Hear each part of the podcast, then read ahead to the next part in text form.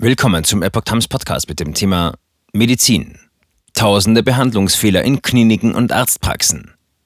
Ein Artikel von Epoch Times vom 30. Juni 2022. Es ist die Furcht eines jeden Patienten. Auch im vergangenen Jahr ist es in Deutschlands Krankenhäusern und Arztpraxen zu tausenden Behandlungsfehlern gekommen. Verpatzte Operationen, übersehene Knochenbrüche, beschädigte Implantate, verwechselte Medikamente. In Deutschlands Krankenhäusern und Arztpraxen ist es im vergangenen Jahr erneut zu tausenden Behandlungsfehlern gekommen.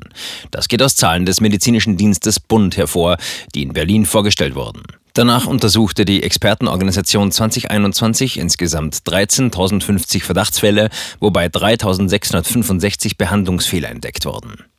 Der Vorstandsvorsitzende des Medizinischen Dienstes, MD, Stefan Gronemeyer, geht darüber hinaus von einer hohen Dunkelziffer aus. Die tatsächliche Zahl der Fälle betrage höchstwahrscheinlich ein Vielfaches. Gleichzeitig zeigt die Statistik aber auch, dass in 71,9 Prozent der untersuchten Verdachtsfälle kein Behandlungsfehler festgestellt werden konnte. Trotzdem sehen die Experten Handlungsbedarf. Mit Sorge sieht Gronemeyer vor allem die 130 Never Events.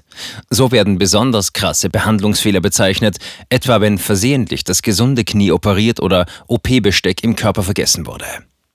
Der MD-Chef fordert eine bundesweite Meldepflicht für sogenannte Never Events.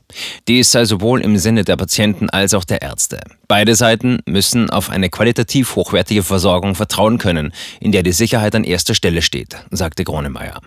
Voraussetzung für ein funktionierendes System sei allerdings die Möglichkeit, solche Vorfälle anonym und vertraulich zu melden. Sicherheitskultur muss angstfrei sein.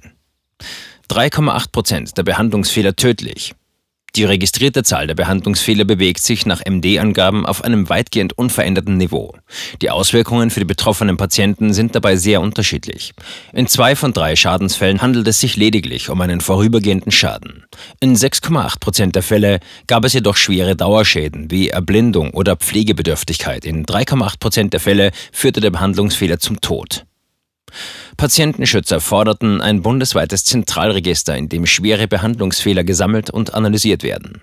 Auf Basis der Ergebnisse können notwendige Präventionsmaßnahmen abgeleitet und zudem überprüft werden, ob diese in der Praxis wirken, sagte der Patientenbeauftragte der Bundesregierung Stefan Schwarze.